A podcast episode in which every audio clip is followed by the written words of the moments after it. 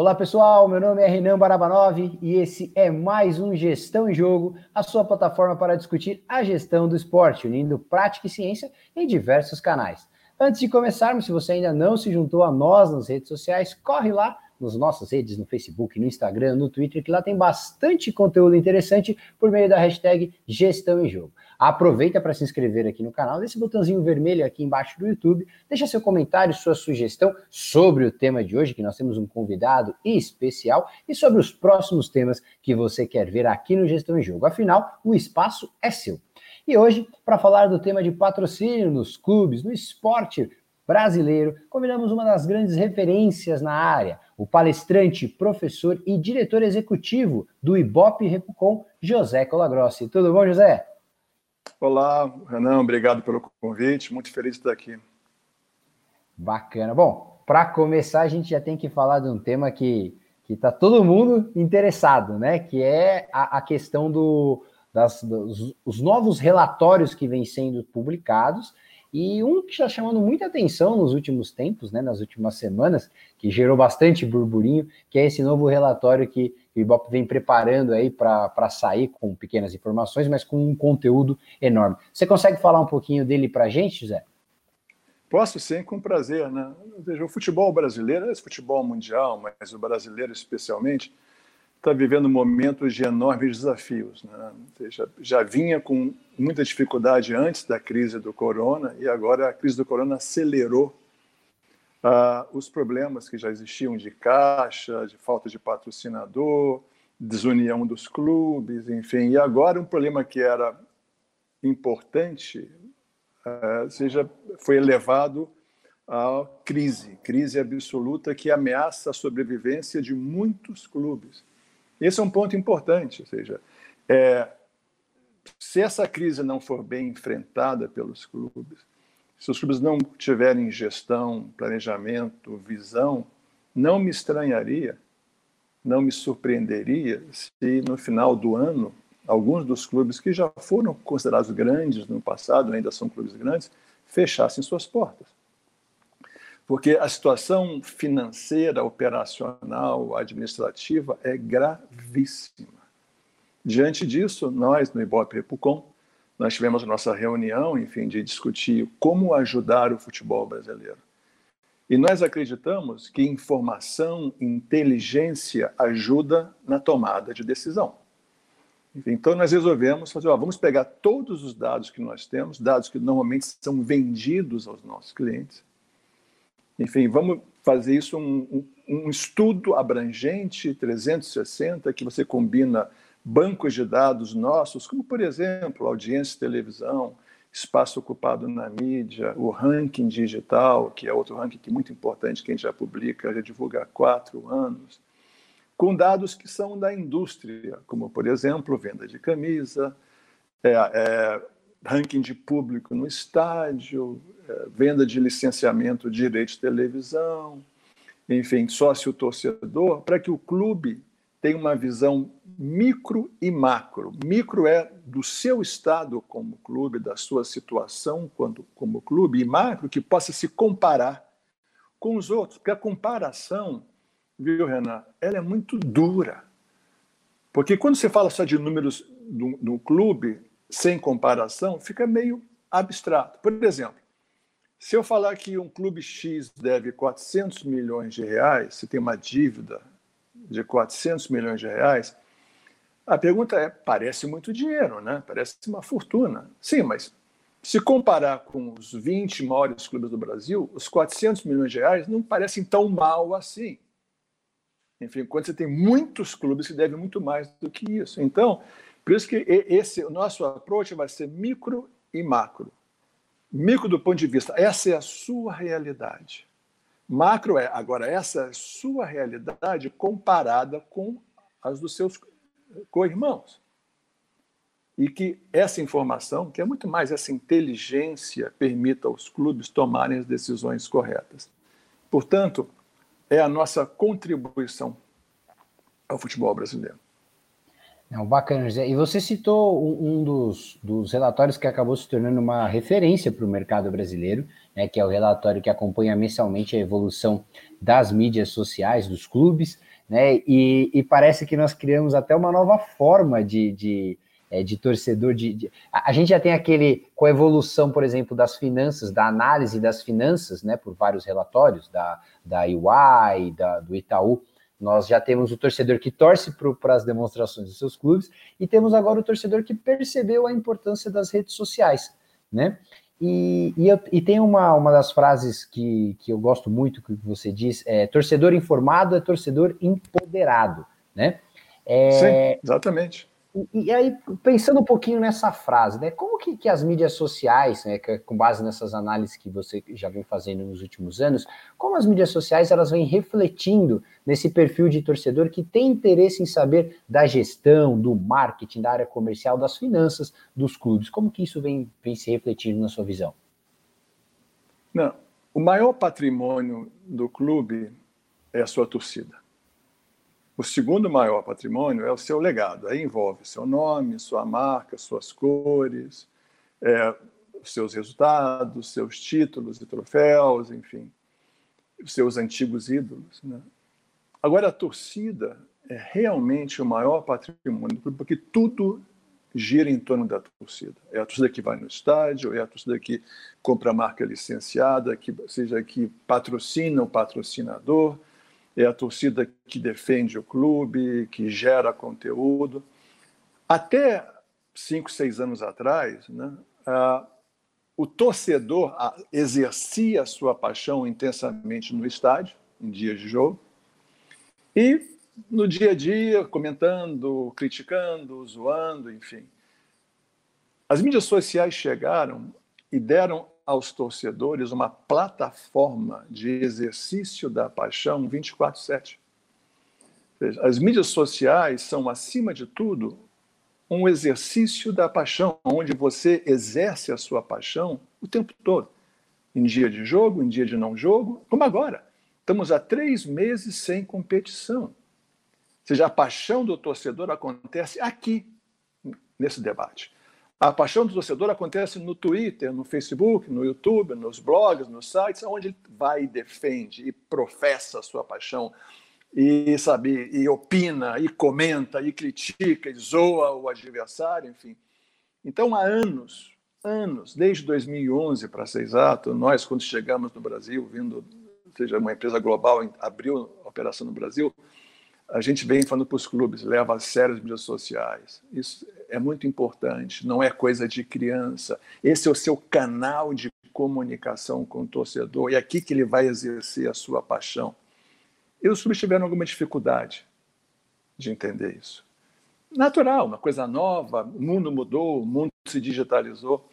E aí nós, da nossa angústia né, de querer, de, de não ver que a velocidade de adoção estava sendo a que nós queríamos, a que nós esperávamos, muito embora os exemplos de fora pudessem ser vistos todo dia, nós, há quatro anos atrás, nós resolvemos lançar esse ranking digital, que é um ranking muito simples, bastante simples, mas lançamos em formato de ranking para quê? Para criar uma competição entre os clubes. Porque, afinal, clubes de futebol competem competem em futebol, em remo, em basquete, em vôlei, em número de torcedores, em suas torcedoras. Então vamos competir também na, no crescimento digital. E digo para você, Renan, foi um dos maiores sucessos que nós tivemos como empresa global, não apenas no Brasil, no mundo inteiro, porque desde que nós lançamos esse ranking, que, é, que o torcedor adora, que é sempre o nosso release mais comentado, os clubes, não apenas todos, levaram a sério essas mídias sociais. Todos têm seu Twitter, seu Instagram, seu Facebook, seu canal YouTube e agora o TikTok. Enfim, e o número de pessoas que regularmente seguia os clubes aumentou cinco vezes nesse período. Ou seja, então é um ambiente de competição, divertido, agradável, que é para provocar, a palavra é essa, provocar os clubes para levarem a sério as mídias sociais. E muitos levam. Quer ver um exemplo? No começo do ano, nós começamos a falar para os clubes desse tal de TikTok. Né? Olha, isso é uma coisa séria. Sim, é coisa de jovem, mas jovem adora. E os clubes também, de novo, não tinham. Flamengo soltou, alguns soltaram, mas a maioria não tinha uma conta TikTok. E aí chegou em, em abril, eu soltei um release no meu Twitter e falei: olha, a partir de junho, o TikTok está incorporado no nosso ranking digital. Se você, clube, não tem, outros vão te passar. O que aconteceu? Na semana seguinte, 12 clubes abriram seus TikToks. De novo, é uma provocação, e é uma provocação. E digo para você, Renan, hoje, anos depois, os clubes fazem mídias sociais muito, muito melhor do que faziam antes. Ainda existe um grande espaço a, a crescer. Mas é, essa provocação, em grande parte, trouxe, criou uma consciência de que as mídias sociais são muito importantes para não serem abordadas pelo clube com seriedade e profissionalismo. É, você citou esse exemplo, eu lembro bem quando é, acho que um dos primeiros contatos que eu tive com o próprio relatório, eu sou palmeirense, né? E eu lembro claro. que no, no Facebook o Palmeiras estava atrás da Chapecoense, em virtude daquele, da, da tragédia. Sim, né? da tragédia, né? É, e, e, é exatamente esse o sentimento, né? Aquele sentimento de, poxa, mas nós estamos atrás, e, e agora o Palmeiras não, não tinha o TikTok na versão, né? Era um dos clubes pois é. não. Não então, tinha, eu acho que é, não tinha no último mês, não sei se criou. É. Agora, eu sei que você é palmeirense, e eu sei que tem vários palmeirenses que eu conheço e gosto uh, nos ouvindo agora, como a Joyce, como o Márcio, enfim, a Vivian e outros queridos amigos, o Thiago, enfim. Uma coisa que é interessante, porque o ranking digital ele é meio parelho com a, a pesquisa de tamanho de torcida. Flamengo primeiro aqui, é o primeiro aqui. Corinthians segundo aqui, segundo aqui. São Paulo é o terceiro aqui, é aqui. Palmeiras é o quarto aqui, é o quarto aqui. Aí do quinto em diante muda. Porque, por exemplo, na torcida apenas, na pesquisa apenas de torcedor, sem simpatizante, o Vasco é a quinta torcida, mas o Santos tem é o quinto colocado no ranking digital. E aí, daí para baixo, já muda bastante. A Chape aparece com força ainda. Agora, entendo, veja o seguinte: na nossa pesquisa 2017, a diferença entre o Palmeiras e o São Paulo, São Paulo terceiro colocado, Palmeiras quarto colocado, era muito pequena muito menor do que a pesquisa nossa de 2014, muito menor do que a pesquisa do Datafolha, que tem uma metodologia um pouco diferente, um campo menor do que o nosso. E a razão desse, de, desse uh, encurtamento da diferença, que é quase dentro da margem de erro, quase um empate técnico, é porque nós abrimos mais entrevistas no interior. Ou seja, quando você vai para o interior dos estados, interior do Rio, mais interior de São Paulo, por causa da população, mas também interior de Minas Gerais, você pega um público um pouco diferente, um pouco menos jovem do que o público metropolitano. E a verdade é que a torcida do Palmeiras, me pediram para falar isso para você, então eu vou falar. Né? A torcida do Palmeiras ela no interior, no interior, você fala, tira São Paulo metropolitano, onde a, onde a distância para São Paulo é grande, Sim. enfim, mas se tira Campinas, tira o litoral, porque aí já tem a força do Santos no litoral, que é muito forte, enfim. Quando você vai para, seja para Ribeirão Preto, Presidente Prudente, Franca, seja Jaú, enfim, você vê uma, o percentual de palmeirenses, ele é igual ou algumas vezes supera a dos tricolores de São Paulo.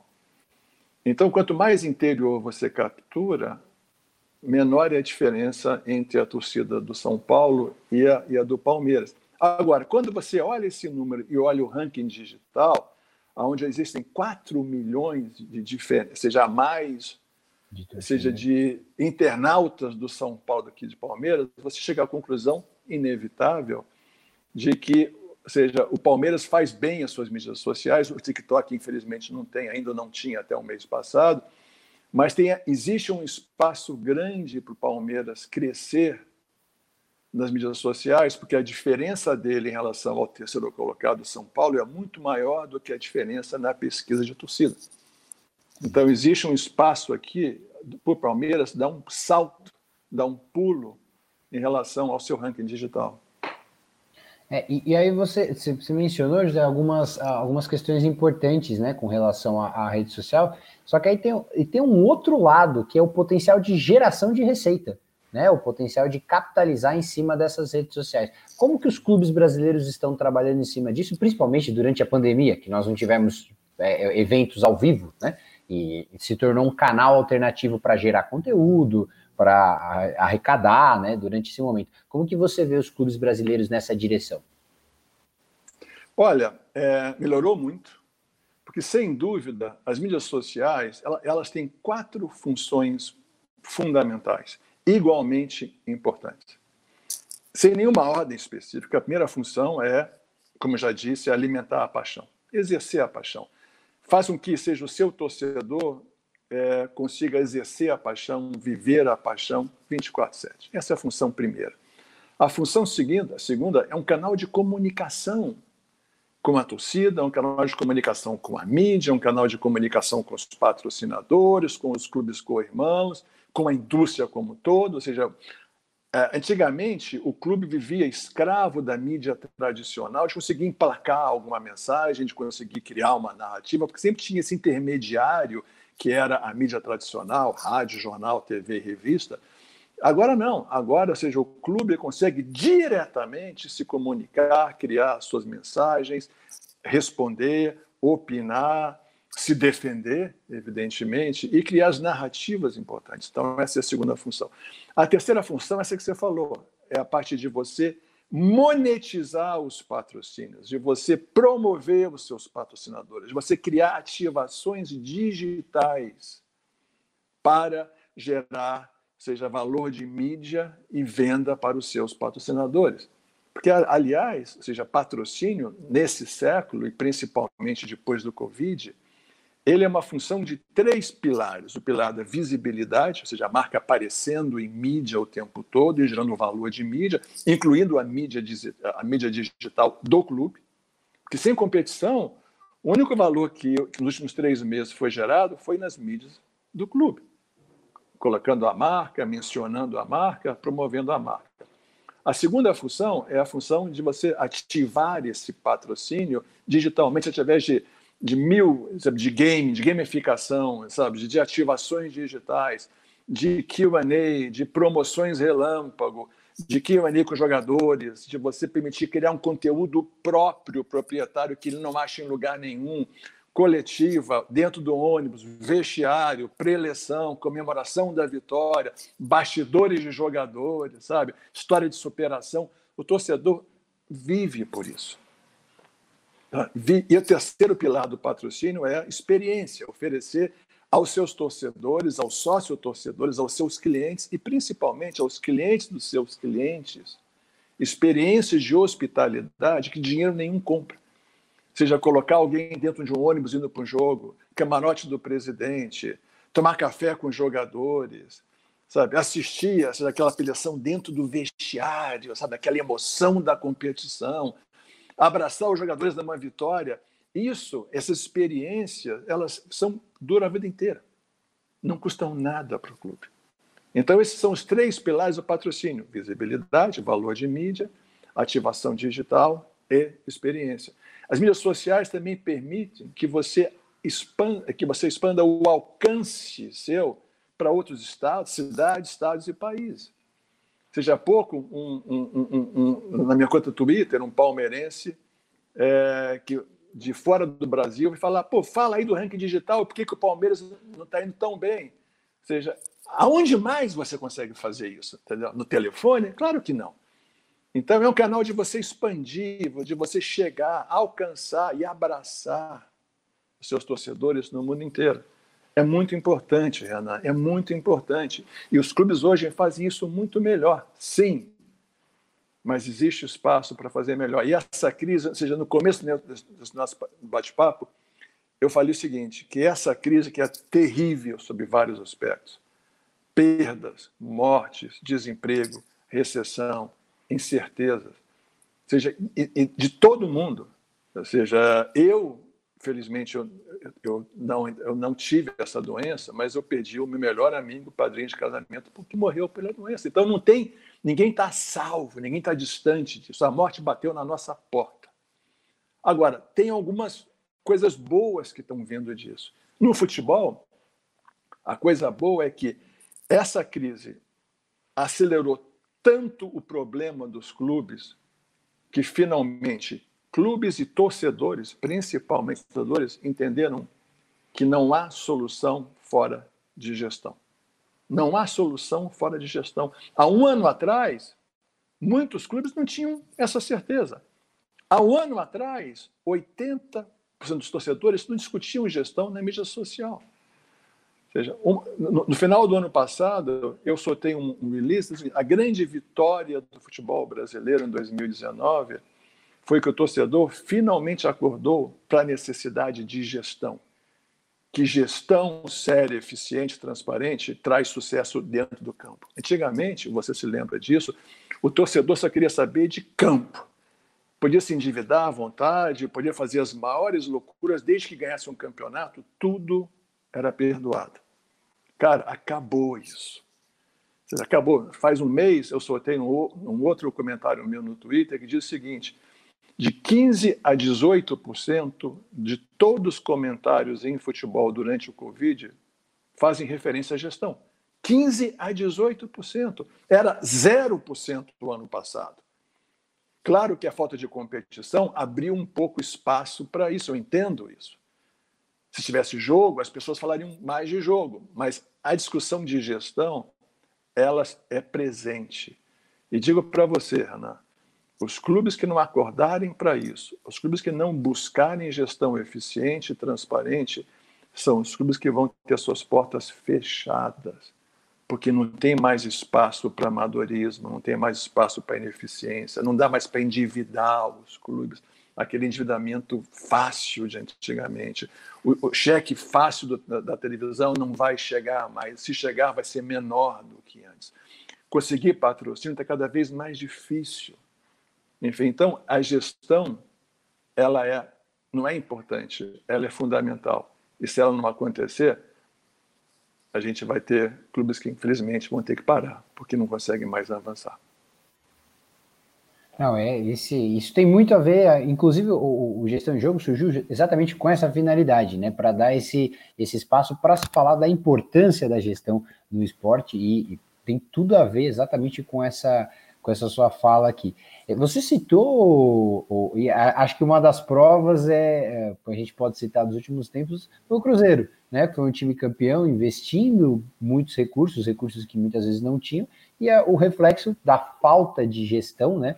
é, ou da gestão deficitária nesse, nesse momento foi o rebaixamento do clube no final do ano passado. Que acho que isso chamou muita atenção né, de torcedores, de mídia. Claro, claro. Para a importância. Clube que nunca tinha, nunca tinha caído antes, clube que durante muito tempo foi sinônimo de boa gestão, né, vários é. campeonatos nesse século. Pergunta o seguinte, Ana, eu não sou cruzeirense, evidentemente, como você sabe, eu sou botafoguense, uhum. mas eu, eu arrisco o seguinte, eu arrisco se eu fizesse uma pesquisa com torcedores do Cruzeiro, dizendo o seguinte: vocês abririam mão dos dois campeonatos brasileiros que vocês conquistaram nessa década, na década passada, nessa década ainda, né? É. Para que o clube tivesse hoje na primeira divisão sólido, eu, eu garanto para você que 90% diria sim. Ah, com certeza. Enfim, ou seja, e hoje, mais notícias ruins do clube hoje, de que a FIFA falou que tem que pagar mais duas dívidas enormes, senão vai perder mais pontos. Cara, o que fizeram com o Cruzeiro, com todo respeito, é bandidagem da pior categoria, da pior qualidade, entendeu? E não adianta, cara. Houve um tempo, houve um tempo, Renan, quando os clubes sobreviviam a esse tipo de gestão hoje não sobrevive mais, porque tudo é mais difícil. O cheque da televisão diminuiu, o cheque do patrocínio diminuiu, o cheque do licenciamento diminuiu, a venda de jogadores é mais difícil. E é mais difícil por quê? Porque você tem mais competição de outros países que viraram grandes exportadores de futebol, enfim, que competem com a gente. África compete com a gente, Colômbia compete com a gente, Peru, México, América Central, Antes era Brasil e Argentina, e Uruguai. Enfim. Então, é mais difícil vender jogador, essa crise econômica vai baixar o preço dos jogadores, o cheque da televisão diminuiu, o cheque do patrocínio diminuiu. Quando é que tem cheque do patrocínio? Eles nem tem. E aí? Como é que faz? Vai, seja gestão ineficiente, ruim, para não falar outras coisas? Cara, acabou. Quer ver outro exemplo disso? O Figueirense.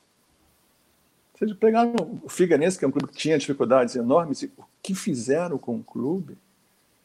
Ou seja, teve que ser resgatado pelo conselho, sabe, tiraram aquele gestor que estava lá, enfim. E o clube está pagando um preço enorme para conseguir sobreviver, conseguiu se manter na B, no, no, no milagre, na raça dos é. jogadores.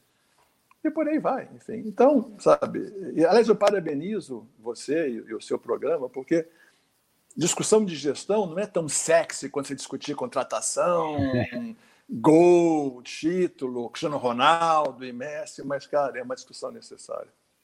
Bastante necessária.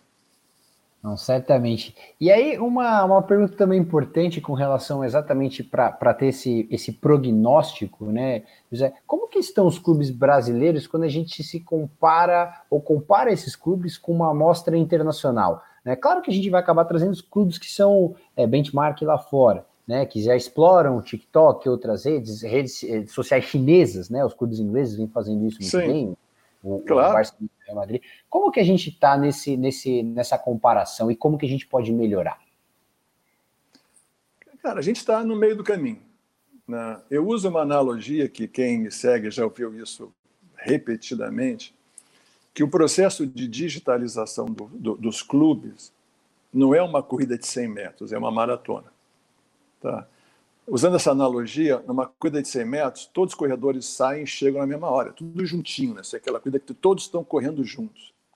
Maratona não funciona assim, uma corrida muito longa, muito sofrida, né? Ou seja, sai a maratona no meio da corrida, no quilômetro 21, por aí, você tem, assim, poucos liderando a corrida, que são os elites, são os melhores corredores. Aí tem um espaço, Aí tem um bloco intermediário que tem a maioria dos corredores que estão correndo, enfim, não tão rapidamente, não avançando não tão rapidamente. E tem outro espaço e tem lá atrás a turma que já está andando, já cansou, não tão assim. E a notícia boa é que todos estão correndo na direção certa, na mesma direção. O objetivo é o mesmo para todos. Essa é a notícia boa. A notícia boa também é que todos estão andando ou correndo. Ninguém está parado nesse processo. Mas você tem os que estão liderando e os que estão, os que estão liderados. Né? É muito difícil comparar com os clubes europeus por várias razões. Primeiro, porque eles já estão nesse processo há muito mais tempo. Então, eles já eles começaram antes, eles entenderam antes, eles abraçaram antes, estão pelo menos cinco anos na frente dos nossos melhores clubes. Enfim. Segundo, eles têm mais recursos, então eles têm mais condições de contratar maiores equipes, maiores equipamentos, fazem investimentos de marketing. E terceiro, os jogos deles são transmitidos para o mundo inteiro. Você falou na China, por exemplo, o Manchester United, ele tem uma operação dentro da China que é comparável a qualquer clube brasileiro no Brasil. Enfim. Então, com isso traz mais patrocinadores, mais monetização, mais oportunidade de parceria comercial e por aí vai. Eu acho que o Brasil fez, teve enorme progresso, os clubes brasileiros tiveram um enorme progresso. Se você comparar 2020 com 2016, quando nós lançamos o ranking, é dia e noite, é água e vinho de diferença. Fazem muitas coisas bem, a verdade é essa. Ou seja, agora, de novo, é um processo. E entre as coisas que podem melhorar é a geração de conteúdo realmente engajador realmente engajador, aquele conteúdo que você não acha na televisão, você não acha no jornal, você não acha no portal, você só acha nas redes do seu clube, que faz o patrocinado, que faz o torcedor estar tá lá, viver naquele site, viver no Facebook, visitar 20 vezes por dia, consumir o que está lá. Isso, a paixão ajuda, mas a paixão por si só não faz a pessoa habitar o Facebook do seu clube. Ele tem que ter uma outra razão para estar lá, fora a paixão do clube. Essa razão é conteúdo. Conteúdo de alta qualidade, altamente engajador. Como nós falamos, matador. Enfim, isso vai fazer com que todos os problemas sejam minimizados. Vai entrar mais patrocinador, vai entrar recurso, a torcida vai estar satisfeita para até dar uma refrescada ou revitalizada na torcida. Só coisa boa acontece. Eu tenho uma visão, Ivana, que eu falo e que eu já ouvi alguém falar que eu sou doido, maluco, não sei o que eu estou falando. Eu já estou acostumado com isso, enfim. Mas eu tenho uma visão muito clara de como vai ser o clube de futebol brasileiro que vai ter sucesso no ano 2023. Não é 2030, não é 2025, talvez seja até antes disso. Na minha visão, o clube de futebol que vai ter sucesso, ele é uma organização de mídia que tem um clube de futebol. Ele não é um clube de futebol que, te, que faz mídia, é o contrário. Ele é uma organização de mídia que tem um clube de futebol.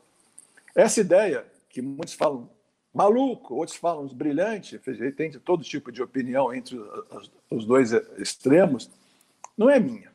Eu adoraria ter sido o pai dessa ideia. Cara, eu escreveria um livro sobre isso e daria a minha autoria global dessa visão no ano 20. Eu avisei, mas não é minha. E nem é nova. Essa ideia existe pelo menos há 20 anos, porque é o que a Red Bull faz. A Red Bull lançou essa visão na virada do século. Nós não somos uma empresa de energético. Nós somos uma empresa de mídia que fabrica energético. E por que, que tem que ser uma organização de mídia, Renan? Porque tudo acontece na mídia. Tudo acontece na mídia. A conversa, a narrativa, o relacionamento, a monetização, a promoção, seja, a paixão acontece na mídia. A mídia é a interface entre o clube e, e o resto do mundo. E gerar mídia, controlar mídia, crescer mídia é tão importante quanto botar um time campeão no campo.